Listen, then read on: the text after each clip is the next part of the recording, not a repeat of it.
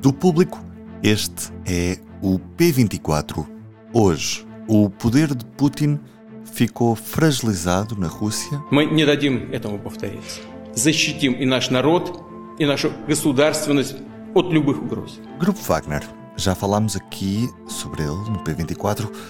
Vale a pena recuar a 23 de novembro. Ouvimos o Ivo Neto. O Grupo Wagner é hum, aquilo que nós podemos chamar uma empresa militar privada que opera muito próximo do Kremlin.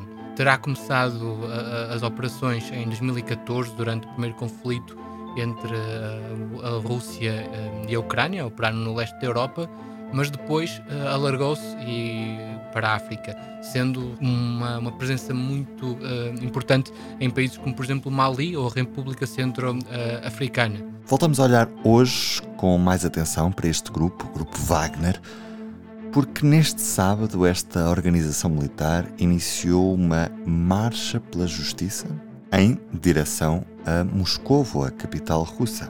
O objetivo era alegadamente derrubar os líderes militares russos e o próprio presidente Vladimir Putin. Mas a rebelião foi suspensa no próprio dia.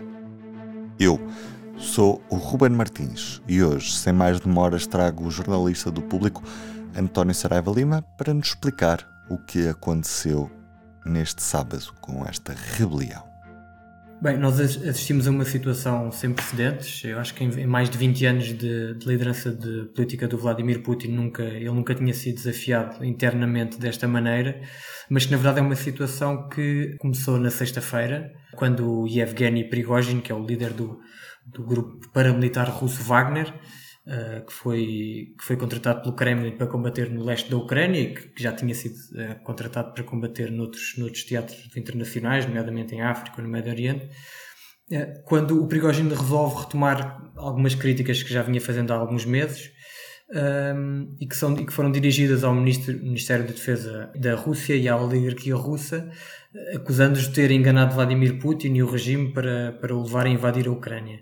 Um, depois houve ali algumas horas um bocadinho loucas em que as autoridades russas responderam com a abertura de uma investigação criminal contra o Prigogine, que, passado algum tempo, denunciam um ataque uh, do exército russo uh, contra as suas forças, e então decidiu avançar para a cidade russa de Rostov, que é ali perto da fronteira ucraniana, e pedindo a cabeça do Ministro da Defesa Shoigu e do Chefe do Estado-Maior das Forças Armadas Gerasimov, um, começou a avançar com as suas tropas, eles são cerca de 5 mil combatentes, mercenários neste caso, começou a avançar pela Rússia adentro uh, e, e, na direção de Moscou. E portanto tivemos aqui uh, durante algum tempo aquilo que parecia ser o início uh, de uma guerra civil ou que tinha potencial para isso, porque Vladimir Putin reagiu de uma maneira muito firme acusando este, este grupo e o Prigogine de traidores.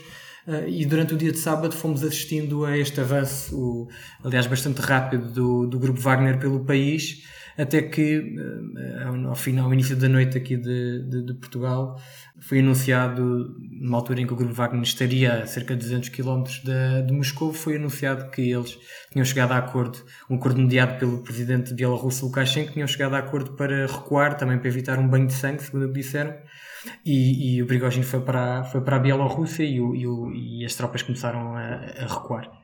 Uhum. E António, até que ponto é que a autoridade de Putin está agora fragilizada? É assim, nós vendo aquilo que são as tomadas de posição que têm sido dos, dos, dos países ocidentais e não só, mesmo de alguns aliados uh, da Rússia, uh, toda a gente tem falado muito, uh, com muita prudência. e os analistas com quem nós falámos e, que também fomos lendo ao longo do dia de ontem e de hoje, aquilo que eles dizem é que aquilo que está em causa o que esteve em causa no, no avanço do Prigogine e, e, nesta, nesta rebelião, que foi de facto uma rebelião, foi um desafio muito concreto a opções estratégicas do Kremlin e do exército uh, na guerra da Ucrânia, ou seja, questões relacionadas com críticas à, à cadeia de comando, coisas muito concretas sobre aspectos militares. Obviamente que quando um grupo armado uh, com a capacidade que o Grupo Wagner tem, avança pelo país adentro, que obviamente que isto é um desafio a opções políticas que em última análise foram tomadas por Vladimir Putin. Agora, em relação a, a se ele fica fragilizado ou não, externamente sim, sem dúvida. Um, agora, os, os, próximos dias, sequer até o, o, secretário de Estado dos Estados Unidos, o Anthony Blinken, dizia que se calhar só vamos perceber os reais efeitos de, deste, deste episódio uh, relativamente à, à, posição de Putin, se calhar só daqui a semanas ou meses, porque uh, nós sabemos muito pouco sobre aquilo que se passa na Rússia e sabemos muito pouco sobre aquilo que se passa dentro do Kremlin. Uh, e portanto, aquilo que provavelmente vamos assistir nos próximos tempos é uma reorganização uh, da cadeia de tomada de decisões, nomeadamente militar, mas em termos políticos, uh, não, não, não pelo menos para já, não há nada que nos possa dar pistas sobre o que vai acontecer, sendo que daqui a mais ou menos um ano, um bocadinho mais, há eleições presidenciais e, portanto, aí, mesmo com, com todas as dúvidas que pode haver eh, sobre uma eleição presidencial russa, aí sim poderemos ver ou não eh, se, se, de facto poderemos estar a caminho de alguma mudança, mas neste momento não temos essa certeza absolutamente nenhuma. De que forma é que tudo isto que aconteceu pode condicionar a, a guerra na Ucrânia daqui para a frente? Eu acho que há aqui dois momentos. Houve um primeiro momento que foi no próprio dia, em que, uh, em que aparentemente a Ucrânia conseguiu conquistar algum território, principalmente na frente leste, e portanto aproveitar alguma desorganização, não só uh, psicológica, mas também logística, porque Rostov, a cidade que, que os Wagner tomaram, uh, é, um, é, é, sede de um dos principais uh, comandos de, distritais do exército russo. Um, mas, mas em termos de, de, de, saber se a guerra vai ou não continuar, eu acho que não há dúvidas nenhumas, porque mesmo, mesmo as próprias, o próprio Prigogine e as pessoas que eventualmente poderão desafiar o Vladimir Putin uh, uh, mantêm a ideia de que a guerra é necessária para a Rússia. Um, vamos ver, eu, eu, hoje falei com, com, com, o Bernardo Pires de Lima, que é um analista investigador do, do Instituto Português de Relações Internacionais, e ele dizia-me que uma das hipóteses de Vladimir Putin até pode ser uh, aumentar a dureza da contra-resposta à contra-ofensiva ucraniana, aumentar a violência, ou pelo menos dar essa, dar essa ideia de que, de que a violência e, e os meios que os russos uh, estão a despender ali pode, podem aumentar um bocadinho também para, para mostrar que, que que de facto não está fragilizado, um, mas, mas eh, e portanto não vejo, não vejo grandes alterações na guerra, apesar de, do ponto de vista ucraniano, o facto de a Rússia estar envolvida num, em, em, lutas internas lhes dá algum alento, principalmente psicológico, porque no terreno as coisas continuam uh, como estavam. E agora, o que é que acontece ao grupo Wagner? O acordo uh, que, foi, que foi mediado pelo presidente Lukashenko é que o Prigogine uh, vai para a Bielorrússia, não sabe bem fazer o quê,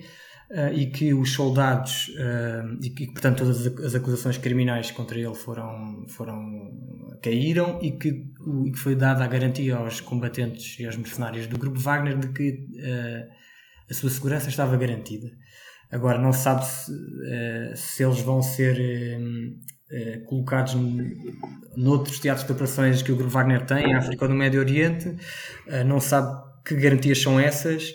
Uh, obviamente também lhes foram oferecidos contratos para poderem ingressar no, no, no, exército russo, mas isso era algo que, que o exército já queria há algum tempo e que o grupo Wagner nunca quis.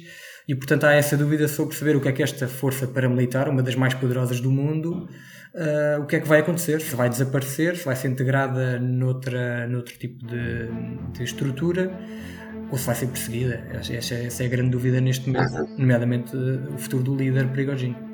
Obrigado, António. E hoje, em destaque no público, os fundos de investimento imobiliário do tempo da crise que perdem a isenção do IRC.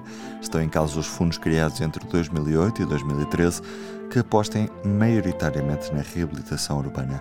A medida consta das propostas de alteração do Partido Socialista ao pacote Mais Habitação.